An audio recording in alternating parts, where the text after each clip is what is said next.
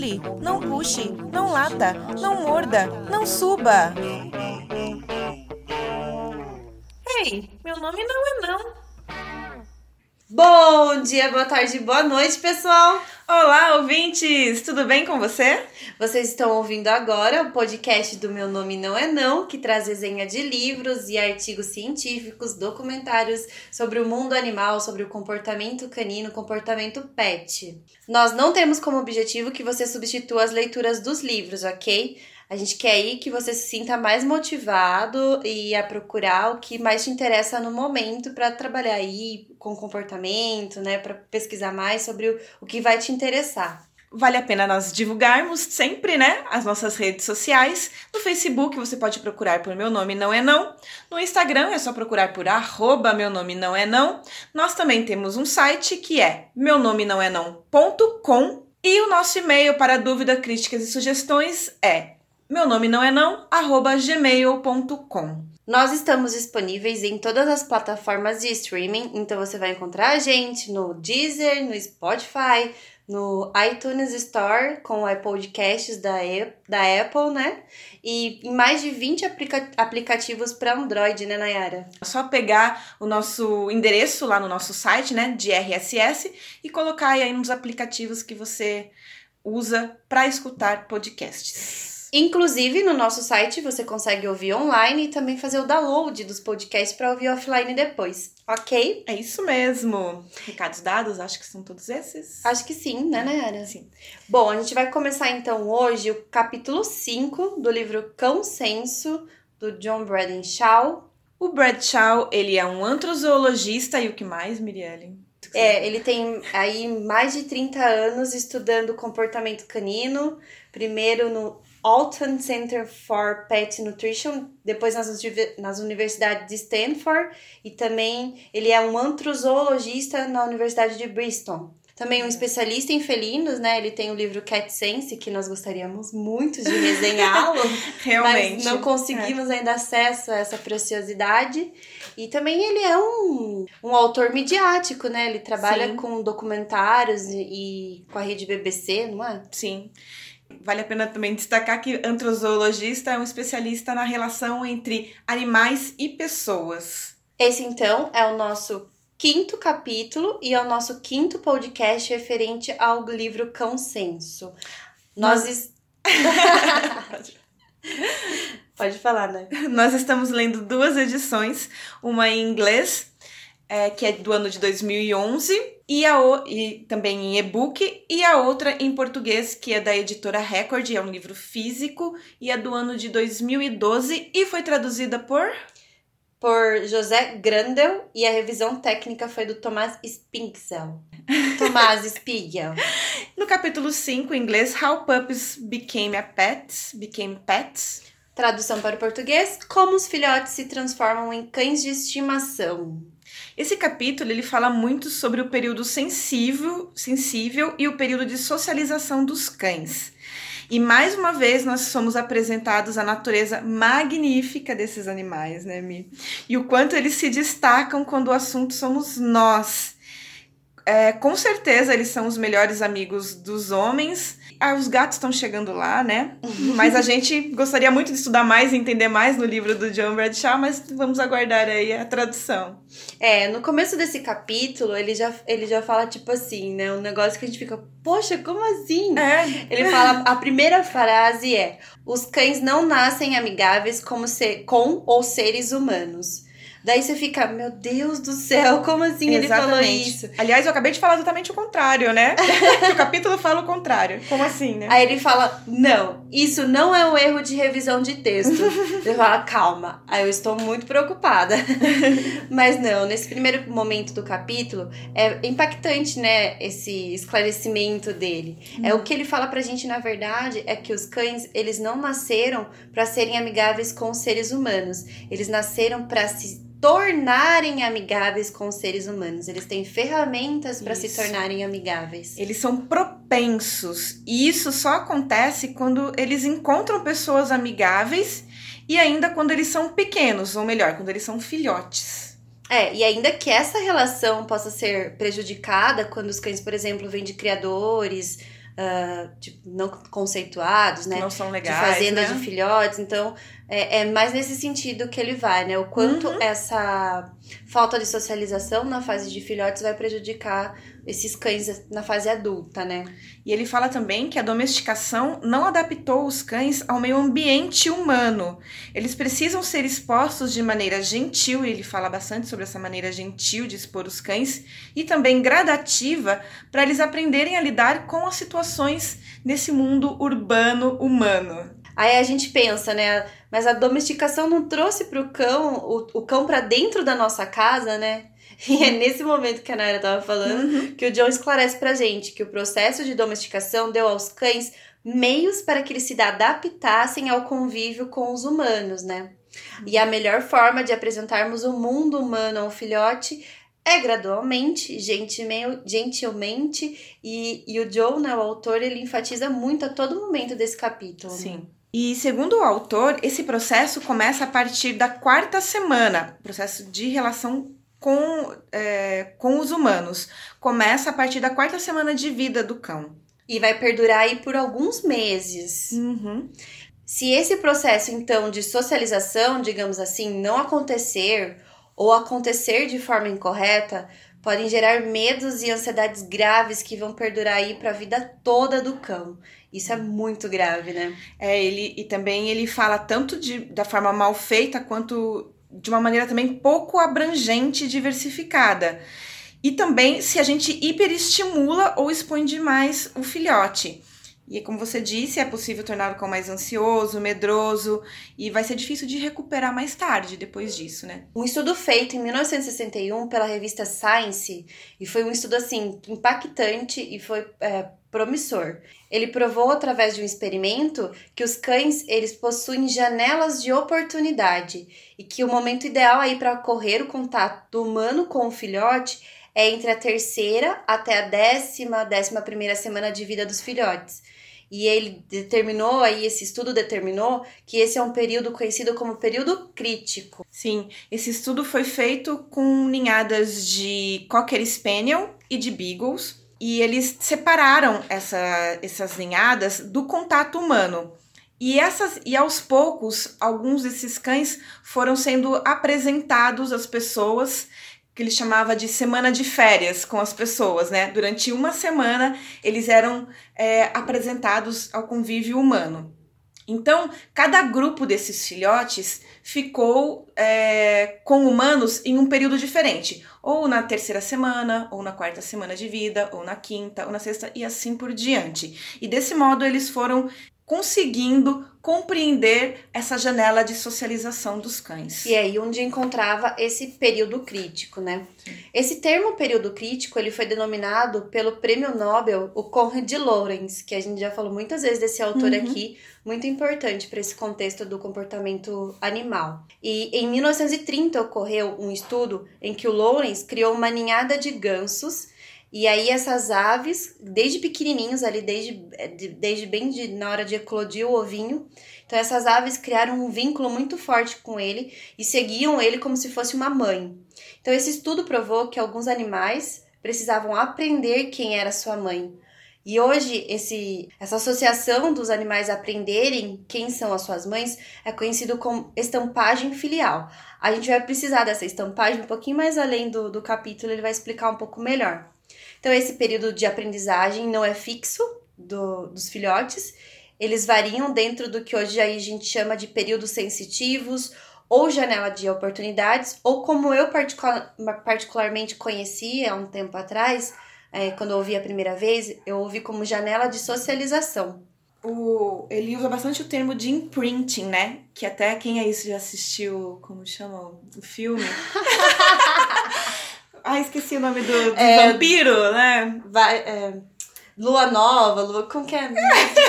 Como é o nome, gente? Crepúsculo. Crepúsculo, exatamente. Tinha a saga do- Crepúsculo. É, quem assistiu ou leu a saga Crepúsculo lembra do imprinting, né? Mas o imprint aí é feito entre mãe e filhote. E o engraçado que esse- a questão do imprint, principalmente nas aves, é, está relacionado aquele ser que a ave vê logo no início, logo depois que ela nasce, né? Então, às vezes, nem, não necessariamente é a mãe. Então. Por isso que o, Lon, o Conde Lawrence conseguiu esse vínculo tão forte com uma espécie totalmente diferente, diferente. da humana, né? O período crítico para Lorenz, ele era fixo, mas hoje a gente já sabe que na verdade esse período pode ser mais flexi flexível do que se pensava, podendo variar de acordo com as circunstâncias. Mas depois que esse período se fecha, não será mais possível, é, usando o exemplo do pássaro, né, que ele aceite uma nova mãe, mesmo que ela seja a mãe original. E esse período sensível explica o comportamento de muitos animais filhotes. Um teste com cães de dois anos que foram retirados das mães com 12 semanas descobriu que as mães provavelmente ainda se lembravam da ninhada. Como foi feito esse teste? Eles pregaram cobertores que ficaram com os filhotes delas, né, já crescidos, durante aí três noites. E levaram para essas cadelas, né, que eram as mães biológicas, é, com outros panos de outros animais e de outros cachorros. Elas permaneceram vasculhando os panos dos próprios filhotes durante muito mais tempo. Então, com isso, conclui-se que ela conseguia reconhecer aí o cheiro dos próprios filhotes. E só mais uma curiosidade também, dentro desse mesmo contexto do estudo de, é, que eles usaram do imprint, com o olfato e com panos, também foi feito um estudo entre filhotes de dois anos de idade e eles conseguiam reconhecer os seus irmãos de ninhada, mesmo separados por dois anos. É muito incrível é muito, isso. É muito legal. E é que ele diz que, que, é, que nos traz, então, a confirmação de um odor familiar, né?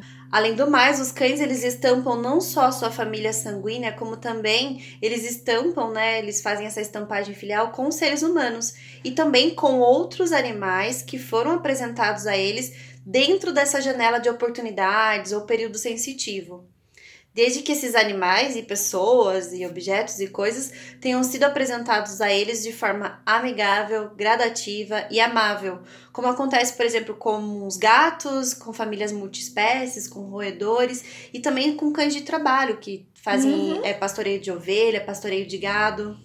É muito legal nessa parte que ele mostra um quadro e um desenho de, do ilustrador do livro pelo menos no livro físico que eu tô lendo, uhum, que ele mostra o quadro do labrador dele, Bruno. Com o gato? Com o gato. e aí os dois estão fazendo, ambos aí estão fazendo comportamentos de linguagem da própria é, espécie, da, né? da, própria espécie, mas apaziguadoras, né? Uhum. Linguagens apaziguadoras. E aí o Joe fala: olha, eles estão aí se comportando de forma amigável um com o outro, mesmo que eles não consigam se ler, porque é. eles são espécies diferentes, né? Porque a socialização entre eles foi feita de uma forma é, positiva e muito legal, então eles gostam de ficar perto um do outro. O autor diz que uma das proezas dos cães é a sua flexibilidade. Como a Miriane falou, cães de pastoreio convivem com ovelhas como se fossem da própria família, né? E elas não se comportam como ovelhas. Essa capacidade não é comum em todos os animais, então é uma capacidade especial aí dos nossos cães. E até é comum a gente ouvir que animais em zoológico, que, ou então que foram criados em cativeiro e não na vida selvagem, têm dificuldades de, de se adaptar à vida natural. Mas os cães não têm essa dificuldade, eles convivem com diferentes espécies e também com cães. O autor diz que, apesar de não gostar de comparar cães com lobos, neste caso é difícil não fazer uma comparação pelo fato dos lobos serem animais sociais, sociais e fazerem também o imprinting. Os filhotes de lobos aprendem as características daqueles que consideram seus pais, depois sua cauteia, depois os ajudantes dos pais, que são seus irmãos. Já quando os cães nascem, eles conhecem sua mãe e o dono. A mãe está na categoria própria espécie e ela formará a base da preferência do cachorro, que é a própria espécie. E os donos entram em outra categoria. Os cães eles conseguem então se vincular a mais que uma espécie sem que ele perca a capacidade de ser cão, que é o que a Nayara acabou de falar, e de se reconhecer como tal também. Outros animais, eles não são programados pela natureza para aprender sobre é, outras espécies. Eles são é, programados pela natureza para aprender pela sua própria espécie. O autor traz para a gente essa visão, então, que é essa capacidade tão incomum dos cães de fazerem esse, essa estampagem filial, ou se imprint, como a, a Nayara está usando o termo, uh, por talvez, ele não gosta dessa comparação, mas por talvez a explicação esteja no comportamento do lobo filhote, porque a gente sabe, a gente já viu em outros livros que a gente resenhou, que os cães, eles passaram por um processo aí durante o período de evolução deles, que hoje eles, é, que eles são neotinizados, né? Eles passaram por esse processo de neotização. Esse processo, mais ou menos, é, os cães, eles acabaram ficando com uma aparência de lobos, não os lobos que conhecemos hoje, mas os lobos que eles evoluíram deles, é, de lobos filhotes, ou seja, eles não ficaram com crânios maiores é. e tudo mais, então... É uma aparência e até às vezes um comportamento que lembra mais um lobo filhote do que um lobo adulto, né? Até o período da amamentação estar completo, a ligação entre o humano e o cão estará fraca devido à relação muito forte que o cão tem com a mãe. Depois disso é que o vínculo será reforçado dia após dia com o dono, quando o dono brinca com o cão, recompensa durante os treinos. Provém os alimentos, provém proteção. É. E daí o autor não coloca e, mas isso pode ser realmente chamado de imprinting? Não sei como que tá em português. É estampagem, estampagem, estampagem filial. E daí ele fala que os cães certamente fazem o um imprinting com as mães, mas a ciência ainda não determinou quando eles fazem o um imprinting com os donos. A ciência ela não conseguiu provar em qual momento eles fazem a estampagem com ou imprint com os primeiros donos, mas já se sabe que os cães são capazes de se vincular a outros humanos de forma definitiva ou de forma pontual. É, talvez o cachorro que gosta da pessoa que faz o banho e tosa dele, o cachorro, mesmo tendo uhum. um dono, gosta muito do passeador. Uhum. Então, é, de maneira pontual, ele também consegue é, formar categorias de, é, relacionamento. de relacionamento com humanos. É, ele fala que de qualquer modo o imprinting ou qualquer coisa parecida com isso irá formar uma forte ligação em relação às preferências do cão em aproximação.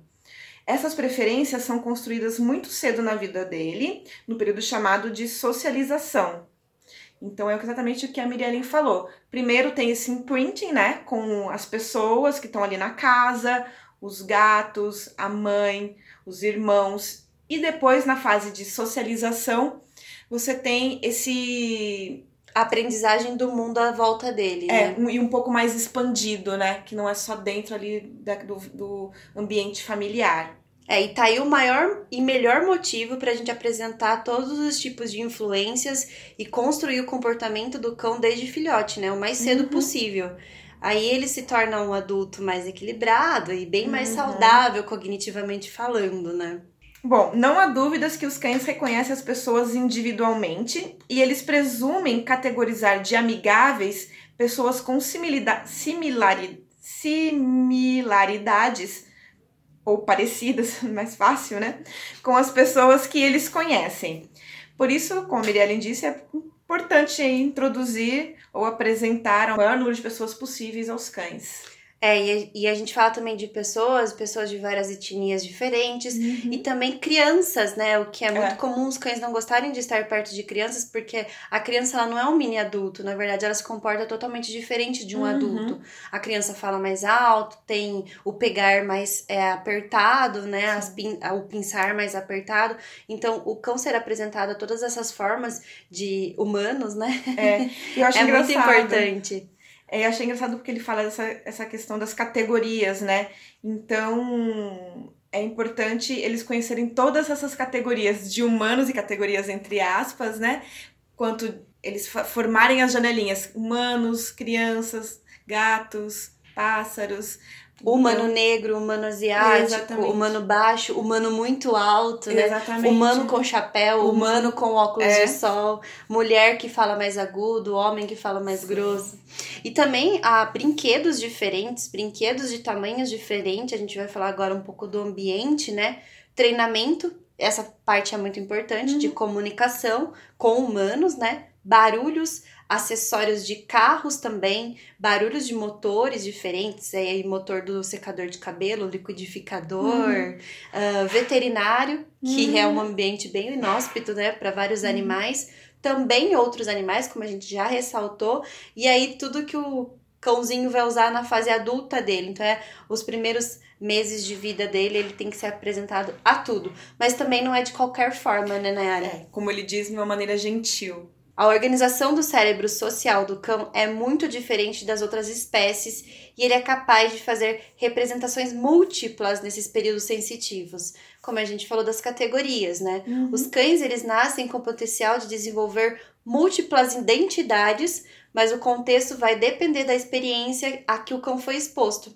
Então, é, é a coisa da formação do caráter do cão. exatamente. Uma coisa interessante que ele faz também é falar sobre a capacidade dos cães em firmar relações e o quanto isso é parecido com a capacidade das crianças em aprender a nossa linguagem e as línguas. Ele fala que muitas crianças em vários países crescem aprendendo mais de uma língua, né? Nosso país também, não só em outros países. e que seus cérebros estão mais adaptados para entender as circunstâncias em que cada uma é falada e a forma como elas são faladas. Então, as evidências sugerem que os cães que nascem em casa, eles desenvolvem dois espaços aí no cérebro, um para os cachorros e um para os humanos. E cada um desses espaços vai acomodar tipos de humanos e tipos de cachorros. Cães que nascem em casas que têm gatos também vão desenvolver esses outros espaços aí no cérebro. E o autor afirma que o mais legal da seleção natural é que ela nos oferece o maquinário para o conhecimento e não o conhecimento em si, que é o que ele fala lá no começo do capítulo, né? Nós temos toda é, o cão, né? Tem toda a, toda a capacidade de desenvolver a amizade com os humanos, mas isso não necessariamente diz que ele vai nasce, ser amigo. É. Né? A ciência ainda não comprovou o quanto os cães aprendem a ser cães. O quando a gente já sabe, é logo quando eles nascem e fazem um imprint. Mas a, a ciência ainda não comprovou o quanto eles sabem, né? O quanto eles sabem ser cães. Através de experiência, conseguiu-se entender que os cães têm um período sensitivo muito mais longo para aprender sobre a sua própria espécie do que aprender sobre as espécies humanas. Então, na oitava semana de vida, quando geralmente os cães chegam à casa das pessoas, a sua socialização com humanos ainda não está completa. E isso se intensifica a necessidade de cuidar da associação quando o cãozinho é filhote e quando ele chega no ambiente novo. E se a gente perde esse momento, provavelmente ele não vai ser sociável com todos os tipos de humanos. Ele não vai fazer uhum. categoria desses humanos, uhum. né? Pra ir levar pra fase adulta. É. Ele fala que uma boa relação entre humano e cão depende da exposição de pessoas entre três semanas a nove ou dez semanas de vida do filhote. O período de socialização dos lobos, por exemplo, né, já que a gente cita uhum. sempre os lobos, porque teve essa comparação, é de três semanas. Ou seja, ele tem três semanas para aprender a conviver com outras espécies, e mesmo assim, essa socialização ela não é assertiva e ela não é completa.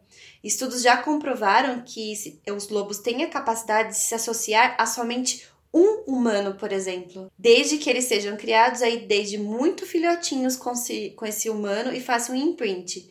É isso se o cão for realmente tirado de sua. Se o lobo, aliás, for tirado de sua mãe e for é, cuidado e educado por um humano. A extensão da janela de socialização, ela deve então ser consequência, por exemplo, da domesticação. Hum. Os filhotes caninos Uh, a única janela que é nunca fechada é a janela do medo. O que também acontece em várias espécies, eu diria até que em todas as espécies, porque o medo tem muita relação também com a sobrevivência, né? Todos os seres adultos têm medo. É, a maioria dos animais costumam ter reações de medo àquilo que eles não conhecem. Mas os cães não são como todos os animais, né? a sua reação de medo é facilmente anulada por alguma experiência gentil do passado. Coisa linda, né? Ficam fofinhos. E ele fala também sobre cães de abrigo.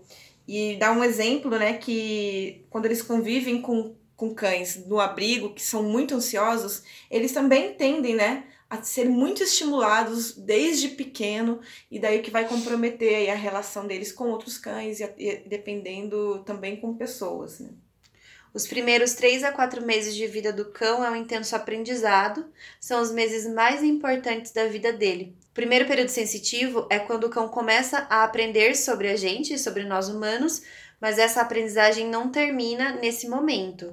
Lá para a 12 semana, ele tem um novo período, onde ele começa a, ev a evitar pessoas e objetos que não foram apresentadas a ele nesse primeiro período. Durante aí o seu primeiro um ano de vida, a personalidade do cão ela é mais maleável e ela é mais passível de ser modificada em muitos aspectos. Em alguns nunca mais vão ser modificados, né? Principalmente se não tiver havido um aprendizado nesse primeiro momento do primeiro período sensitivo.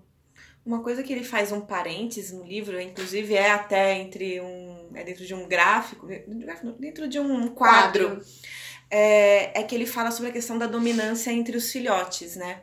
E daí resumo de, de conversa, ele diz que não existe, não, não há evidências que comprovem que há dominância entre filhotes. Nem entre filhotes, olha é. só. então, só para resumir essa parte, muito rapidamente. Enquanto os mais velhos os cães vão ser, mais duros, né, vão ser o seu modo de ver o mundo à sua volta. E aí eles não vão ter tantas capacidades em lidar com mudanças, por exemplo, mudança de casa, inserir um novo membro na família, pode aí é, ser relacionado a problemas comportamentais, né? A primeira fase é, do período sensitivo é onde está o acervo de aprendizado que o cão vai usar na segunda fase. E é a segunda fase, o Joe fala pra gente que ele é, com, essa, com esse aprendizado do acervo de, de situações que ele vai usar, ele utiliza de um kit de ferramentas para trazer, trazer respostas padrões aos acontecimentos que ele vai enfrentar nesse segundo momento, né? E daí ele vai dar um exemplo pra gente de como a gente pode é, contribuir com esse kit de ferramentas que são as festas de filhotes. Então, o que eu lembro das festas de filhotes, algo bem próximo de nós aqui, né, no Brasil, são as puppy classes, né, os uhum. daycares que trazem é, atividades direcionadas para filhotes dentro dos daycares. Preparam uma sala exclusiva para filhotes, com estímulos diferenciados, uhum. né, em que eles não trabalham com cães adultos e aí vão trabalhar com filhotes. Eu já escutei o pessoal da Tudo de Cão é, dando a ideia de festas de filhotes, de você chamar pessoas para dentro da sua casa mesmo, né? Fazer realmente a festa do filhote. Orientando, primeiro com poucas pessoas, é claro, né? Primeiro orientando de como elas devem proceder, que elas não devem ter tido contato com outros animais antes de chegar em casa, para não trazer né, questões, é, doenças de outros animais né, para dentro da casa. E elas lidar, apresentarem essas pessoas diferentes com do, do modo gentil, como o Bradshaw fala, pro, pro cãozinho que tá dentro de casa e que ainda não pode sair porque não está na. não completou o período de vacinações. É, e falando a verdade, quando você tem um filhote em casa, não é difícil você fazer uma festa de filhotes, né? Não. Todo mundo quer levar o seu filhotinho para conhecer o filhotinho do vizinho. Sim. As pessoas querem se aproximar de filhotes. Crianças. É agradável para os humanos estarem perto de filhotes. Crianças amam filhotes. É. E aí, se a gente consegue fazer uma, um manejo ali das Isso. pessoas e do ambiente e das situações com é, a propensão de ser legal para todo mundo uhum. é muito grande. E o aprendizado que o filhotinho vai levar para a vida adulta dele é assim espetacular. Até né? mesmo para receber visitas em casa, né? Que já é, não é só para ser apresentado a pessoas diferentes, mas também para entender como se comportar durante é, o recebimento de visitas em casa, né? O cuidado maior, eu, eu, acredito que dessas festas de filhote é realmente não super expor o cão. Não é isso que o, que o autor fala, né? O Bradshaw fala pra gente ter cuidado com as aproximações de forma uhum. gradual e amável. Exatamente. Então, quem aí tá querendo adotar um filhote já pode começar a se planejar e escolher as pessoas aí para frequentar as festas dos filhotes. Sobre os problemas comportamentais, é, ele traz pra gente que é um fato: todos os cães com distúrbios de aprendizagem, problemas comportamentais na fase adulta, tiveram problemas conhecidos ou desconhecidos pelos tutores nas fases de socialização. Muito já se sabe através de estudos, inclusive com outras espécies, não com a espécie canina, que até ele faz uma crítica nesse momento que para alguns antropólogos e biólogos e cientistas, o mundo, o mundo canino não é tão importante, né? É. Então, esses estudos foram feitos com outras espécies, mas comprovou-se que a exposição da mãe a níveis de estresse do ambiente e vivências caóticas enquanto elas estavam prenhas, né? Fizeram seus filhotes nascerem com níveis de cortisol muito elevados, prejudicando o aprendizado deles na fase de filhote e também é, prejudicando a fase adulta do filhote com com outros cães, outros... com comportamentos pontuais e reversíveis, assim. Entendi. E mais uma vez a gente entra naquela questão da importância de, de a gente conhecer o criador dos cães, saber como ele trata os, esses animais, a gente não reforçar essa indústria de fábrica de cães, né? Mas esse nível de estresse, ao mesmo tempo, ele faz parte da natureza, da biologia de todos os seres vivos. Porque, é, como o Bert Shaw explica, às vezes a mãe ela tá num ambiente que não é favorável, né, para uma vida tranquila. Então esse estresse ele vai passar para o feto para ele já se preparar para viver num ambiente que não é, é gentil ou um ambiente inóspito. Isso acontece com vários animais e ele fala sobre os. Ele dá um exemplo dos porcos em relação a, esse, a essa questão. É, na verdade, o que ele fala em relação a com problemas a filhotes nascerem já com tendências a problemas comportamentais é o excesso de cortisol uhum. no, no organismo da mãe, né? Um certo nível de cortisol vai é, trazer uma prole mais adaptada ao ambiente que ela vai nascer. Sim. Porque dependendo de, da disputa que está acontecendo ali naquele ambiente, ela vai precisar de uma prole que também esteja apta a disputar, né? E então que... é isso que ele fala sobre essa questão do cortisol. Só que como nós queremos, vivemos num mundo humano, um mais mundo controlado, mais né? controlado. O que nós não, nós não queremos animais estressados para viver no nosso ambiente. Nós queremos animais o quanto mais tranquilos, né? Então, o Bradshaw fala pra gente nesse finalzinho de capítulo que do nascimento até o quarto mês de vida do cão é quando esse filhote vai formar, formar o seu caráter. E isso é muito forte, né? Sim, é muito forte. Mas ele também dá uma, uma, um alento, né? Ele faz um alento pra gente, que independentemente da, de como foi assim essa, essa gestação da mãe, muitas coisas podem ser reversíveis. Tem coisas que, não, que acabam não, não conseguindo ser reversíveis, mas muitas coisas podem ser reversíveis com a experiência de vida aí desse cão. Nos primeiros quatro meses de vida, principalmente. Né? Sim. E uma coisa que a Nayara falou, e eu queria também só reforçar, que a importância, mesmo que vários tipos de comportamentos e o nível de cortisol a gente possa é, trabalhar com o filhote depois de nascido e melhorar muito uhum. essa qualidade de vida dele, é, a gente tem que se preocupar em pegar um filhote de um criador comprometido, né? Sim, porque Ou não saber vamos o reforçar, histórico né? desse criador quando a gente pensa em comprar um cão, É. né? Ou quando a gente pensa em deixar, mesmo que a nossa cadela vira-lata, prem, né? Então Sim. vamos manter um ambiente daquela cadela prenha mais amável, mais, né? Sim. Com muita associação positiva envolvida, muita qualidade de vida É. e muito bem-estar envolvido. Para quando os filhotes nascerem, né, nascerem o mais saudáveis possíveis, É. né? Tanto psicologicamente como fisiologicamente Sim. falando. Outro problema relacionado com níveis de cortisol elevados nas mães também está ligado diretamente a problemas de ansiedade de separação, né? Comprovou-se que esse tipo de filhote que veio de uma ninhada é, mais, com mães mais estressadas, digamos assim, teve maior índice de problemas de ansiedade de separação com os novos tutores dentro dessa primeira semana de, de socialização, o que é um problema muito grave. Para quem não conhece, ansiedade de separação é quando o cão não se sente bem, não consegue ficar bem sozinho. Não importa que seja por curto período ou por longos Uhum. períodos. Isso pode ser 30 minutos ou um dia de trabalho de 8 horas. Por isso é tão importante saber de onde vem a procedência do filhote, qual, quais foram as condições que esse filhote chegou até a família humana e começar a trabalhar contra isso, né? Ou a favor disso é, durante esses três primeiros meses, esses quatro primeiros meses de vida, que são os quatro primeiros meses de vida definitivo do, do Uhum. filhote. Outra coisa que ele, ele ressalta é, sobre essa relação entre cães e cães e cães e humanos é que não se vê ansiedade de separação entre cães, ou pelo menos não é uma coisa muito comum. Porém, é uma coisa bastante comum em relação a humanos.